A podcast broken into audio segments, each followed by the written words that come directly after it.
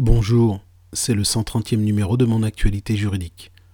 Aujourd'hui, je réponds à la question suivante. Comment calculer l'indemnité de licenciement?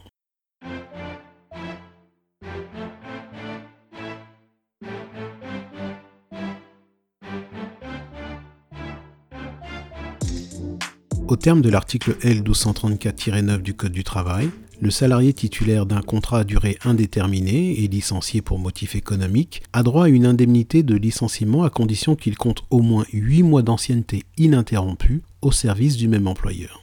Il est à noter que l'ancienneté est calculée en fonction de la date de fin de préavis, et ce même s'il n'est pas effectué.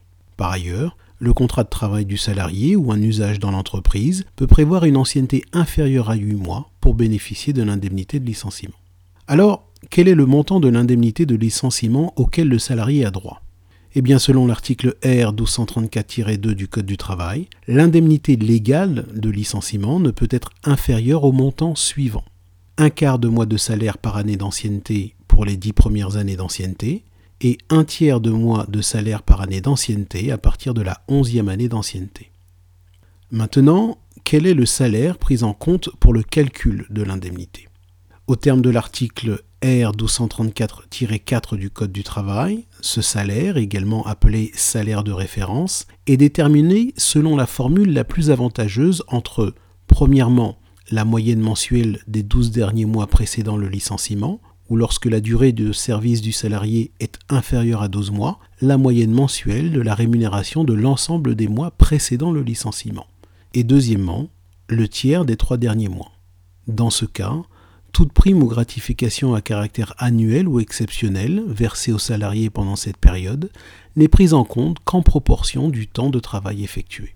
À présent, considérons le cas des salariés ayant connu des périodes de chômage partiel. En effet, en raison de la crise sanitaire, de nombreux salariés ont été placés en chômage partiel depuis le mois de mars 2020. Une question se pose alors, quel est l'impact du chômage partiel sur le calcul de l'indemnité de licenciement?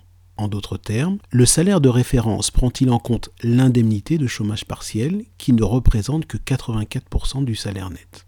Eh bien, notez qu'en cas d'activité partielle au cours de la période de référence, il est de jurisprudence constante que la rémunération servant de base de calcul de l'indemnité de licenciement est celle que le salarié aurait perçue s'il n'avait pas été mis en activité partielle, et non pas l'indemnité de chômage partiel. C'est la fin de ce flash briefing. Si vous souhaitez obtenir davantage d'informations concernant la procédure de licenciement économique, interrogez la skill Mon assistant juridique sur votre enceinte connectée Alexa en disant Je suis licencié. Vous obtiendrez alors notre dossier qui contient notamment des diagrammes clairs et comme toujours, vous pourrez demander à être rappelé par l'un de nos assistants si vous le désirez. À demain.